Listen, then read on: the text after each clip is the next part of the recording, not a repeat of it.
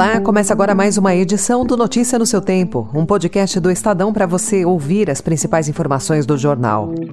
Esses são os destaques do dia. Prefeitos tentam blindar ISS e criam obstáculo à reforma tributária. Lira indicou 33 milhões de reais do orçamento secreto para kits de robótica. E a Feira do Livro retorna com mais atrações internacionais em São Paulo. Hoje é quarta-feira, 7 de junho de 2023.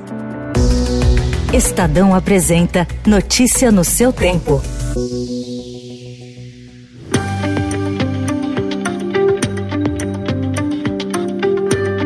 Prefeitos das maiores cidades do país se posicionaram contra a extinção do ISS e querem que o governo federal unifique antes os impostos federais e estaduais no projeto de reforma tributária em tramitação no Congresso. Prefeitos alegam que não receberam repasses suficientes da União e temem os efeitos nos regimes de aposentadoria locais. A Prefeitura de São Paulo calcula que pode perder 15 bilhões de reais por ano. A insatisfação dos municípios está em alta desde a aprovação do piso da enfermagem. Para evitar que as insatisfações paralisem a reforma tributária, a Secretaria de Relações Institucionais do governo propôs mediação no caso, enquanto a Câmara conduz, em conjunto com o Ministério da Fazenda, o debate federativo sobre tributação de bens e serviços.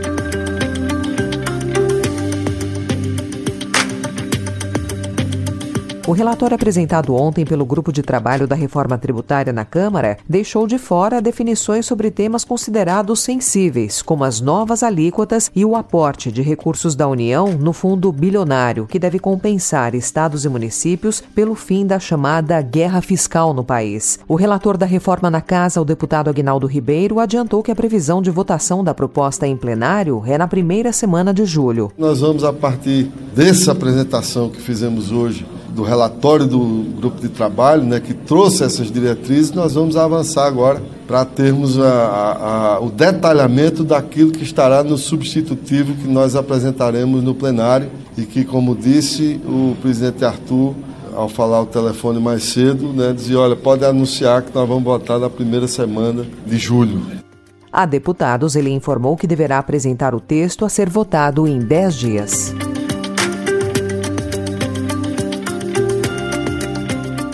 Simulações feitas pela Anfávia, a entidade que representa as montadoras, indicam que o crédito tributário autorizado pelo governo para reduzir os preços dos carros de passeio entre 1,6% e 11,6% deve durar em torno de um mês. A estimativa leva em conta um desconto médio entre R$ 4.500 e R$ 5.000 por automóvel, considerando os bônus, que vão de R$ 2.000 a R$ 8.000. Ontem, algumas montadoras já indicavam redução nos preços.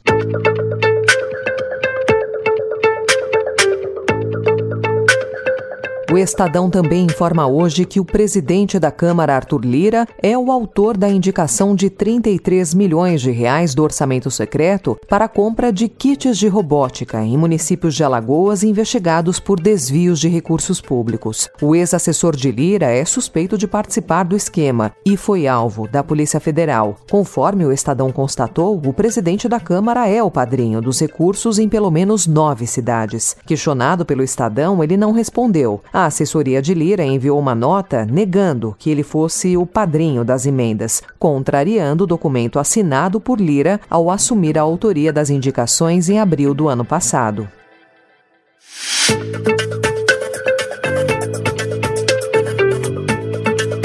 INSS abriu um procedimento interno para apurar a aposentadoria por invalidez concedida a João Bezerra Magalhães Neto, que atua numa espécie de gabinete paralelo do ministro das Comunicações Juscelino Filho. Como mostrou o Estadão, o homem de confiança do ministro exerce papel de coordenação na pasta, mesmo sem nomeação em cargo público. Além dele, o sogro de Juscelino também despacha na sede da pasta. Magalhães Neto disse ao Estadão que não foi convidado para integrar o ministério e, se fosse, não poderia assumir um cargo por não ter condições físicas de trabalho.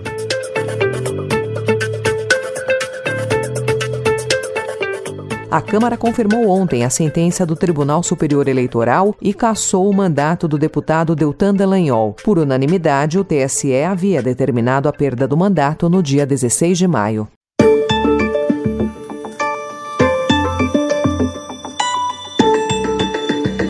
No destaque internacional, uma explosão que destruiu ontem a represa de Nova Karovka, no sul da Ucrânia, provocando uma inundação que colocou em risco 17 mil pessoas que vivem às margens do rio Dnieper e ameaça o funcionamento da usina nuclear de Zaporizhia, que é a maior da Europa. Ucranianos e russos trocaram acusações a respeito de quem foi o responsável por abrir um buraco na barragem. Ontem, a Agência Internacional de Energia Atômica afastou um risco imediato à segurança da usina nuclear os inspetores da organização estão monitorando de perto a situação.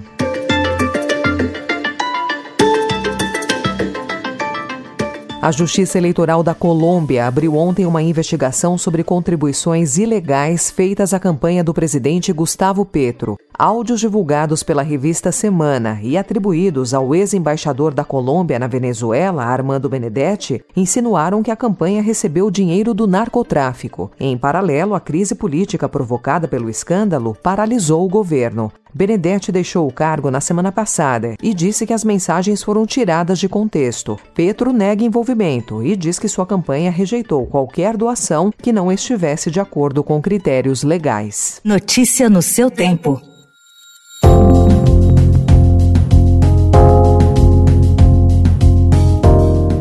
Em São Paulo, depois de sete anos de discussões, o projeto privado para a construção de apartamentos e equipamentos públicos, onde há galpões e áreas industriais na Vila Leopoldina, na zona oeste da cidade, deve ser apreciado em segunda e definitiva votação na Câmara. Em um raro consenso, além de população e mercado imobiliário, a proposta une na Câmara o governo e a oposição. O projeto envolve a verticalização e transformação de perímetro de 300 mil metros quadrados com a abertura de vias, a construção de prédios para diferentes faixas de renda e a implementação de comércio, serviços e equipamentos públicos ao longo de 15 a 20 anos. A proposta prevê ampliar a população total em mais de 700%, ultrapassando os 10 mil moradores. A estimativa também envolve aumento de empregos, de 18 mil para 42 mil no mesmo período.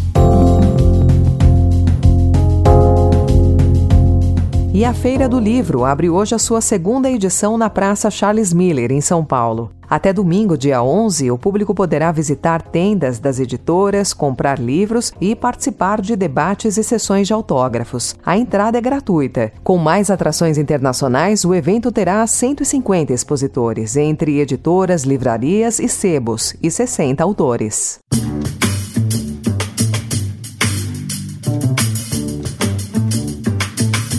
Essa foi mais uma edição do Notícia no seu Tempo, com apresentação e roteiro de Alessandra Romano, produção e finalização de Mônica Herculano. O editor de núcleo de áudio é Emanuel Bonfim. Obrigada pela sua escuta até aqui e até amanhã. Você ouviu Notícia no seu Tempo.